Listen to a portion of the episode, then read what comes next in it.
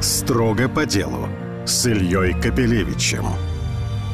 А, здравствуйте, у нас в гостях Алексей Райкевич, генеральный директор АО «ГЛОНАСС». Под словом ГЛОНАСС очень много объединено, в первую очередь, спутниковая система. Она государственная, решает целый ряд глобальных задач. АО «ГЛОНАСС» создана для решения коммерческих задач с помощью вот этой спутниковой группировки. И прежде всего всем абсолютно известно по системе Эра ГЛОНАСС. Но, как я понимаю, ваша задача зарабатывать деньги и создавать новые проекты. Я все правильно рассказал? А, я хотел дополнить сказанное тем, что помимо коммерческой функции, э, и даже не помимо, а, наверное, в первую очередь, э, на компанию АО «ГЛОНАСС» возложена государственная функция по аварийному оповещению на транспорте. Ну, собственно, это эра ГЛОНАСС и есть. Но она, так сказать, вот такая эксклюзивная функция, которой именно вы занимаетесь. Вы знаете, давайте с нее и начнем, причем э, чисто практически. Я вот последний давайте. год пользуюсь э, каршерингом. Э, вот, однажды хотел включить лампочку над рулем, ткнул вверх пальцем, увидел, что нажал на кнопку СОС. Я, честно говоря, даже не знал, что бы она значила. Может быть, это, так сказать, от каршеринга некое, так сказать. Но потом я узнал, что это как раз и есть кнопка «Аэроглонасс». К счастью, ничего не произошло. Никто не приехал меня спасать. А, в принципе, что и как эта кнопка, э, как она действует? При нажатии кнопки «СОС» к вам не приедут автоматически спасатели и медики. Колл-центр принимает все входящие вызовы и истинные перенаправляет в службы 112. На уровне колл-центра вы бы выяснили, что ваш вызов является ну, случайным нажатием кнопки, и вам не требуется помощь. Вот, собственно, что могло произойти. То есть, в принципе, в случае чего нужно поддержать. Надо уверенно нажать. То есть, и дождаться то есть, ответа, да, и ответ должен поступить. В течение нескольких секунд э, вы услышите, как вы прозваниваетесь. То есть, включается динамик, вы слышите, слышите гудки, и вы дозваниваетесь до колл-центра, и вам отвечает оператор. Я так понимаю, что это потому, что э, комплект ГЛОНАСС включает отдельную симку, и в сущности э, работает мобильная связь. А с помощью спутника там вот службы э, экстренные получают точные координаты, потому что вдруг вы не сможете объяснить. Ну, масса случаев, когда люди не могут рассказать, где они именно находятся. В любом случае лучше иметь точку. А вот, то есть, это дальше работает через мобильного оператора. Это вот такая, значит, система, да? Совершенно верно. А, я поясню. А, с 2015 года функционирует система аварийного оповещения «Эра ГЛОНАСС» в нашей стране, и наша страна была первой в мире, запустившей в масштабах всей страны подобную систему. С тех пор э, все новые автомобили, э, они оборудованы э, кнопкой ГЛОНАСС. Это технически называется устройство вызова экстренных оперативных служб. Соответственно, эта кнопка, мы называем ее умной. Почему? Потому что она позволяет в автоматическом режиме в случае ДТП, тяжелого ДТП, устройство распознает это ДТП и передает сигнал без участия человека – службы спасения. И, как вы правильно заметили, очень важно, что передается точная координата и а, минимальный набор информации, который позволяет спасателям быстрее идентифицировать это средство. Это цвет, это марка автомобиля, это госномер автомобиля. Все это а, в пакете данных максимально оперативно, а в среднем скорость передачи данных в службы спасения, вообще сигнала аварийного, составляет 18 секунд. За эти 18 секунд наш колл-центр обрабатывает звонок и передает службы спасения. Наверное, за эти годы есть уже какая-то статистика, которую, наверное, знаете и можете рассказать, собственно, чтобы мы могли понять, насколько это играет роль в критических ситуациях. Да, конечно. А, когда мы говорим о том, что наша система помогает спасать человеческие жизни, тысячи жизней ежегодно, а, это не просто слова, статистика подтверждает это утверждение. За период функционирования системы более 300 тысяч звонков, истинных звонков Э, было передано в службы спасения. 80% из этих 300 тысяч – это в автоматическом режиме поступившие звонки, что говорит о том, что это были тяжелые ДТП, в которых ни водитель, ни пассажиры транспортного средства не в состоянии были сами позвонить и сообщить о том, что им нужна помощь. Вы знаете, мне кажется, ну, у меня довольно широкий круг людей, которые являются автовладельцами.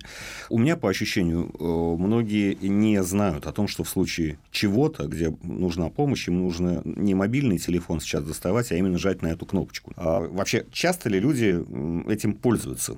Мне кажется, что люди во многом не знают, что им нужно делать. Осознав эту проблему, мы поняли, что необходимо информировать, необходимо рассказывать о том, для чего эта система вообще есть, существует. Ведь если посмотреть на это глазами обывателя, гражданина, да, который приобретает автомобиль, он, конечно, не задумывается о том, что в автомобиле, в конструкции автомобиля есть эта кнопка, которая стоит каких-то денег. Она незначительных на фоне стоимости автомобиля стоит денег, но тем не менее. Банально вопрос, за что платит человек деньги? А он платит деньги за э, совершенно конкретную, э, Кнопочку, полезную... Про которую надо знать, потому что люди зачастую она есть, но они про нее не знают. Да, объективности ради, э, кнопка это может спасти человеческую жизнь. И надо понимать, для чего она есть, и как вы правильно сказали, звонок через кнопку СОС, конечно, облегчает задачу службам спасения по определению местонахождения. Ведь, находясь в состоянии аффекта, при отсутствии каких-либо ориентиров зрительных, визуальных, Э, человеку сложно сформулировать, где он находится, а его, соответственно, сложно найти, не сразу находит.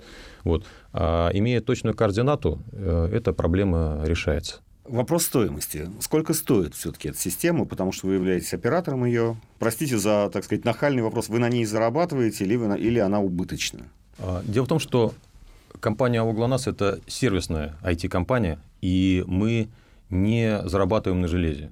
Железо производят и поставляют на рынок предприятия радиоэлектронной промышленности. Мы знаем а, порядок Установка происходит через вас, нет, или установка независимо нет. от вас происходит? Установка... Вы только... Ага. Мы только платформа. Мы цифровая платформа, задачей которой является максимально оперативно и только истинные значит, э, сигналы передать службы спасения. Вот наша задача. Вы обслуживаете систему, на чем вы зарабатываете здесь?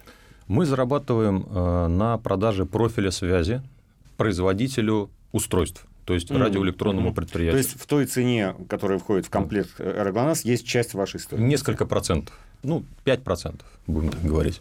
Другое дело, что мы э, сейчас осознаем э, следующее, что необходимо вертикально интегрироваться и уходить чисто от сервисной модели к э, все-таки участию в рынке устройств.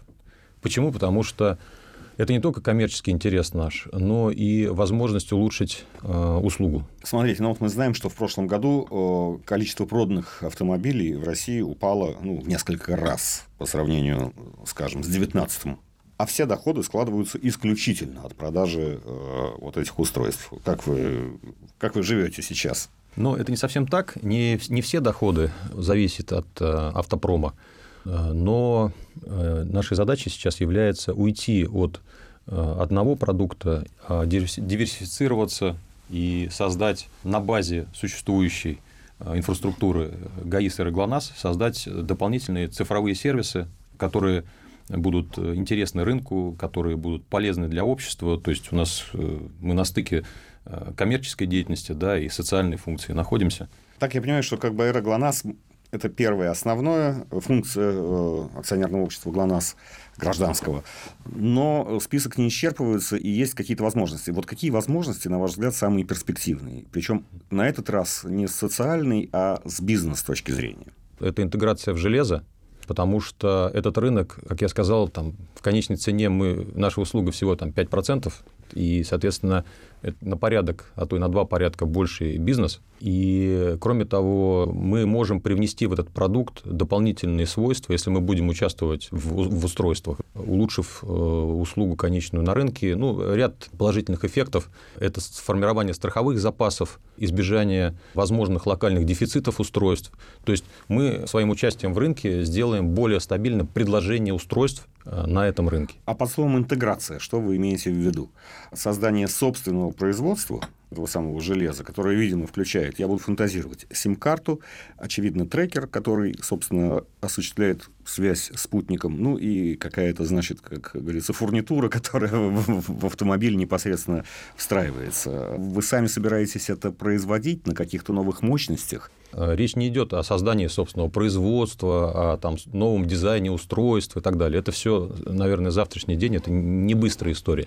Э, да, э, в среднесрочной перспективе мы планируем участвовать в дизайне устройства нового поколения, которое будет наделено значительно более широким функционалом. Но сейчас мы можем для радиоэлектронного предприятия сформировать среднесрочный, долгосрочный заказ на объемы, потому что у многих предприятий цикл закупки и производства достаточно длинный. Понятно. И они несколько... интегратором выступите, интегратором и продавцом. А кто производит непосредственно? Что с этой стороны, со стороны железа вообще? Ну, потому что, э, наверное, не секрет, что с определенными дефицитами мы можем сталкиваться сейчас. Да, в прошлом году была проблема дефицита, и российские производители железа, э, производители устройств переориентировались с европейских поставщиков на китайские, делали локализацию производства определенных устройств. Э, конечно, говорить о том, что электронную компонентную базу они вдруг э, начали производить свою, ну, наверное, это было бы преувеличением. Опять же, это э, все-таки епархия, надо понимать, э, радиоэлектронной промышленности, Минпромторга, мы зависим от них просто потому, что наша услуга невозможна без устройства. И мы так или иначе, так сказать, болеем за них, пытаемся им помочь в решении каких-то проблем, которые у них возникают, пытаемся установить эту связь между производителем, между заводом, производителем устройств и рынком, потому что с этой точки зрения мы выполняем такую важную для рынка инфраструктурную функцию, мы формируем сеть партнерств, по стране, в каждом регионе, чтобы любой э, гражданин, любое юрлицо, которое заводит даже автомобили бэушные, бывшие в употреблении, имели возможность удобным образом значит, найти устройство и услугу по его установке для того, чтобы оснастить автомобиль и выпустить его в обращение. Строго по делу с Ильей Капелевичем. Помимо автомобилей, где еще, возможно, ваша коммерческая роль? Что еще вы можете сделать для разных видов пользователей? Поскольку уже есть государством созданная инфраструктура физическая, телеком-домен, IT-домен, и есть платформа по мониторингу, на сегодня эта платформа осуществляет мониторинг пассажирского транспорта и э, транспортных средств, перевозящих э, опасные грузы, то логичным э, продолжением, вот, развитием этой платформы было бы ее масштабирование на другие категории транспортных средств и, в принципе, на различные движущиеся объекты. А вот это мониторинг вот... общественного транспорта – это не ваша часть? Наша часть, совершенно Тоже верно. ваша, просто о которой да. мы пока не говорили. Да, да. Мониторинг транспорта, перевозящего опасные грузы – это тоже, так сказать, все через ГЛОНАСС проистекает. А коммерческая модель здесь какая? Коммерческая Здесь перевозчики тоже что-то дополнительное платят или э, общественный транспорт что-то платит за то, чтобы, так сказать, на остановке было написано, через сколько минут прибудет э, тот или иной, значит, автобус, электробус или что-то в этом роде. Да? Это все через вас происходит. Да, да, да, совершенно верно. То есть мы сегодня должны в соответствии с законодательством существующим на нашу платформу погрузить весь э, общественный транспорт. Это транспортные средства категории М2, М3.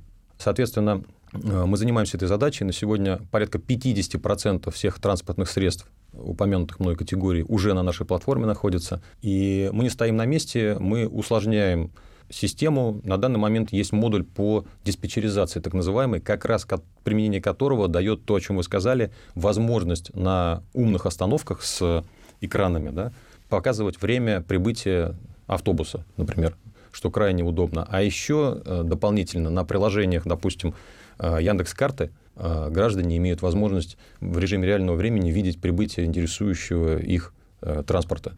Тем самым там удобнее планировать маршрут становится намного, да, значительно. Это партнерство с Яндексом, наверное, партнерство с 2GIS, потому что они тоже должны соответствующие внести программные изменения в свои настройки, да, чтобы можно было подключиться к там, источнику информации, которым вы являетесь, да, о движении того или иного. Я просто никогда этим не пользовался. Тоже интересно э, просто, а как это работает. Допустим, я жду автобуса номер 22 на условно Мироновской улице там, в Москве.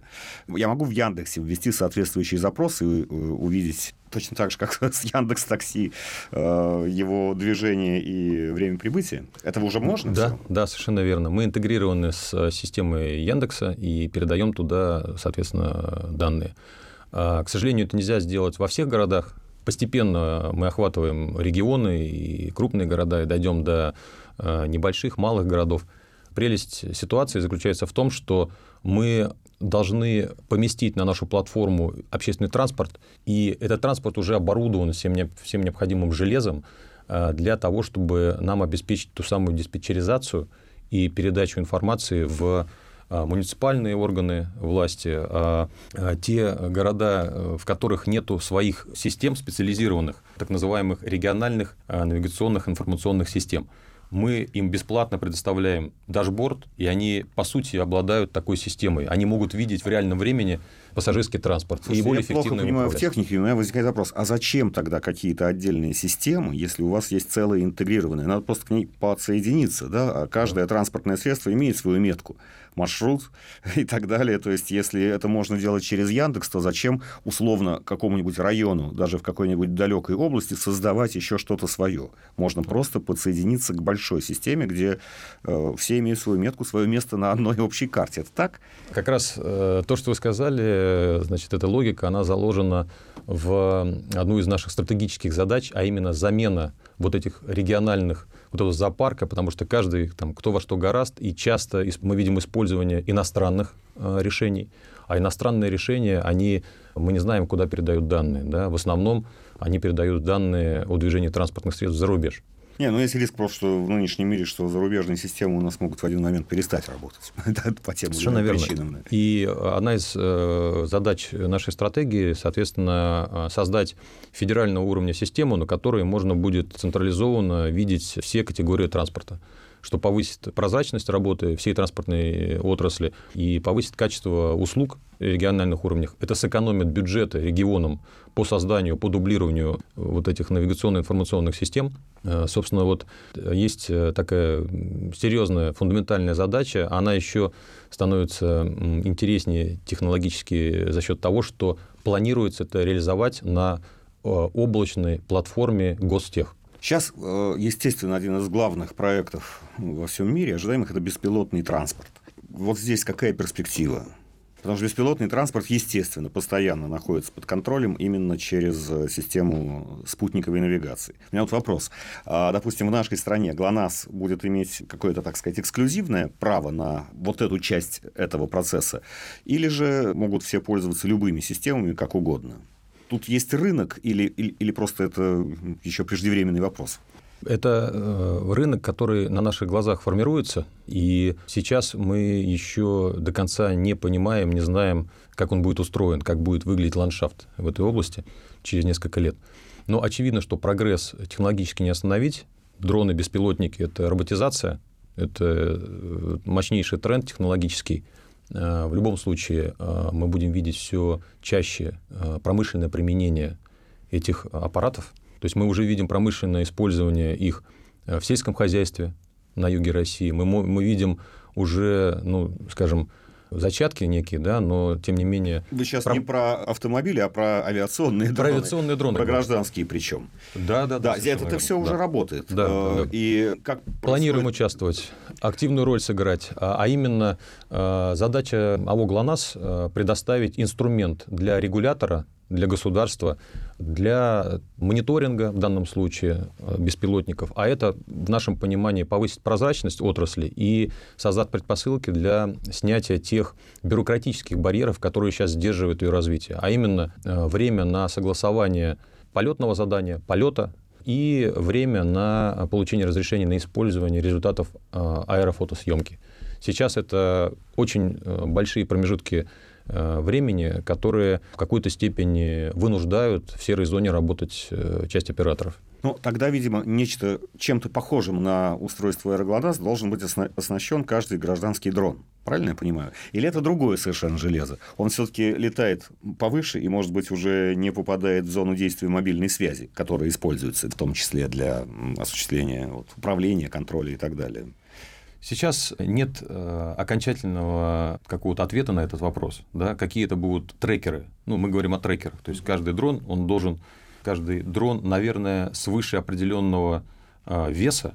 Не все, наверное, дроны целесообразно оснащать трекерами. А какие трекеры будут? Это Ну, есть игрушечные, понятно, которые там вот в радиусе километра летают и э, да. управляются с пульта и все. В зоне прямой, Не выходят, да. в зоне прямой видимости невысоко летают, э, ну, наверное, нецелесообразно э, их нагружать вот, вот этими трекерами. Потому что трекер, ну, он что-то весит, он, конечно, будет влиять на режим эксплуатации. Ну, нет, мы о промышленных все-таки дронах э, ведем речь, которые уже совершают не для съемки сверху свадьбы, а для каких-то более отдаленных задач и масштабных. Да, у нас есть готовый инструмент мониторинга для э, беспилотников э, авиационных. Почему мы так уверенно это заявляем? Потому что мы уже осуществляем мониторинг малой авиации в Южном федеральном округе. Мы интегрированы в регуляторов. У нас есть так называемая доверенная, информационная доверенная среда, Соответственно, наша задача передать информацию регулятору, чтобы регулятор имел возможность мониторить и тем самым снизить э, барьеры для развития отрасли за счет повышения ее прозрачности. Вот в этой конструкции, которая пока умозрительная, потому что это пока что просто складывается на наших глазах, но очень быстро. Вот в этой модели вы становитесь монополистом, потому что у вас будет общая, так сказать, модель, карта, связь с государственными органами и так далее. То есть остальные могут летать через э, и управляться через мобильный телефон, но если будет госрегулирование, которое будет требовать, чтобы данные о данном летательном аппарате там, и так далее поступали вот на определенную платформу, мне кажется, да, что тут возникает некое такое уже монопольное положение. Речь идет а, об определенной роли, которую может сыграть АО ГЛОНАСС, а именно это элемент инфраструктуры. То есть а, это инструмент, позволяющий записать трек а, полета авиационного дрона. И здесь не надо делать каких-то серьезных там кап-вложений дополнительных. Мы сейчас это уже делаем Э, как я сказал, на малой авиации и э, делаем, э, например, в пилотном проекте в Томской области. Строго по делу на бизнес FM. Эм. Что еще, кроме, ну, собственно, автомобилей, беспилотников, что еще может попасть в сферу такого коммерческого использования системы ГЛОНАСС? В современном мире это все, что мониторинг чего позволяет повысить эффективность функционирования, вот, скажем, целые там отрасли, подотрасли, да, там и так далее. Это может, могут быть а, маломерные суда. Там помимо мониторинга есть потребность в аварийном оповещении. Они часто находятся в зонах, где отсутствует сотовая связь. И здесь возникает потребность в спутниковых трекерах. Это иного рода решения, которые, кстати говоря, в конструкторском бюро ГЛОНАСС существуют уже там, в виде прототипов пока, да, но полнофункциональных э, уже прототипов, и мы в ближайшее время планируем их тестировать. Кроме того, это могут быть, ну, как уже упомянуто, дроны, это может быть кнопка SOS э, для путешественников, туристов, рыбаков, все, всех тех, кто может оказаться в ситуации, где надо подать Мы сигнал. Мы их наблюдали э, этим летом, как и в предыдущие, конечно, годы, ситуации с исчезновением тех или иных туристических групп в лесу. В принципе, конечно, такая система была бы хорошей страховкой. Я что-то слышал и о самокатах. Да, э, самокаты – это э, такая для нас сейчас амбициозная достаточно задача, потому что это очень интересное перспективное транспортное средство, с одной стороны, а с другой стороны, остро стоящая проблема безопасности перед обществом. И мы видим, как в ряде городов, в Париже, мы знаем там в Сингапуре такие тенденции, знаем там в Торонто к запрету.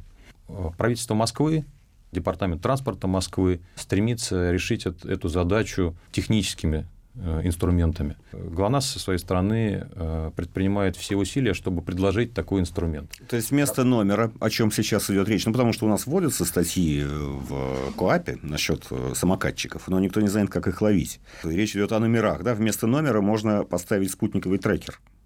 Да, и он будет точно показывать, какой именно самокат, в чьих руках он был, если речь идет об аренде. Или даже не об аренде, в чьей собственности этот самокат находился в данной точке в данное время. Нет, мы говорим о другом подходе. Мы говорим о том, что а, в автоматическом режиме мы можем заставить, в кавычках, заставить самокат соблюдать определенные скоростные режимы. Эти скоростные режимы могут быть установлены в неких геозонах, где это уместно парки, какие-то, скажем, мосты, какие-то узкие. Ну, у кикшеринга это уже работает. Просто через их э, систему ге- геонахождения своего аппарата. У кикшерингов московских это очень технологически продвинутые компании. Э, у них действительно работает, но дело в том, что когда речь идет о безопасности, все-таки муниципальные власти, они хотят сами быть уверенными в том, что в геозоне в некой угу. установлен тот или иной скоростной режим. Пометить каждый самокат с помощью трекера. Ну, потому что одна из главных, на самом деле, проблем – это вопрос безответственности пользователей этих самых самокатов. Ну, сейчас есть какие-то отдельные случаи, что кого-то за что-то оштрафовали. Мы понимаем, что они в нынешней системе будут крайне редкими. Потому что опознать нарушителя, догнать его, зафиксировать, ну, практически невозможно. Поэтому, извините за мой, может быть, дилетантский вопрос, но мне кажется, вопрос трекера, который четко фиксирует место и время в любой момент нахождения – он, может быть, решил бы отчасти хотя бы эту проблему. Другой вопрос, сколько это стоит. Я опередил ваши планы в этом плане.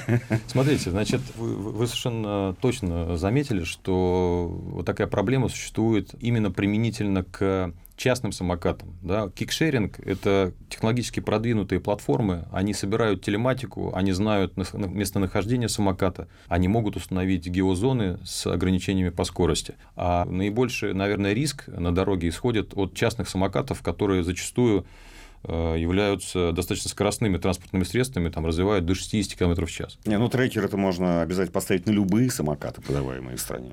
Так же, как на автомобиле. Есть э, набор э, мер, которые рассматриваются да, э, значит, соответствующим там, регулятором, как э, повысить безопасность этих транспортных средств. Мы со своей стороны всячески стараемся слышать, так сказать, пожелания муниципальных властей, федеральных властей, и в этой части готовы предлагать различные решения. Допустим, городу Москва мы, соответственно, предложили, и сейчас идет пилот, такой инструмент, помощью которого Дептранс Москвы может э, в режиме онлайн установить э, геозону, где посчитает нужным, где самокат будет ограничен по скорости.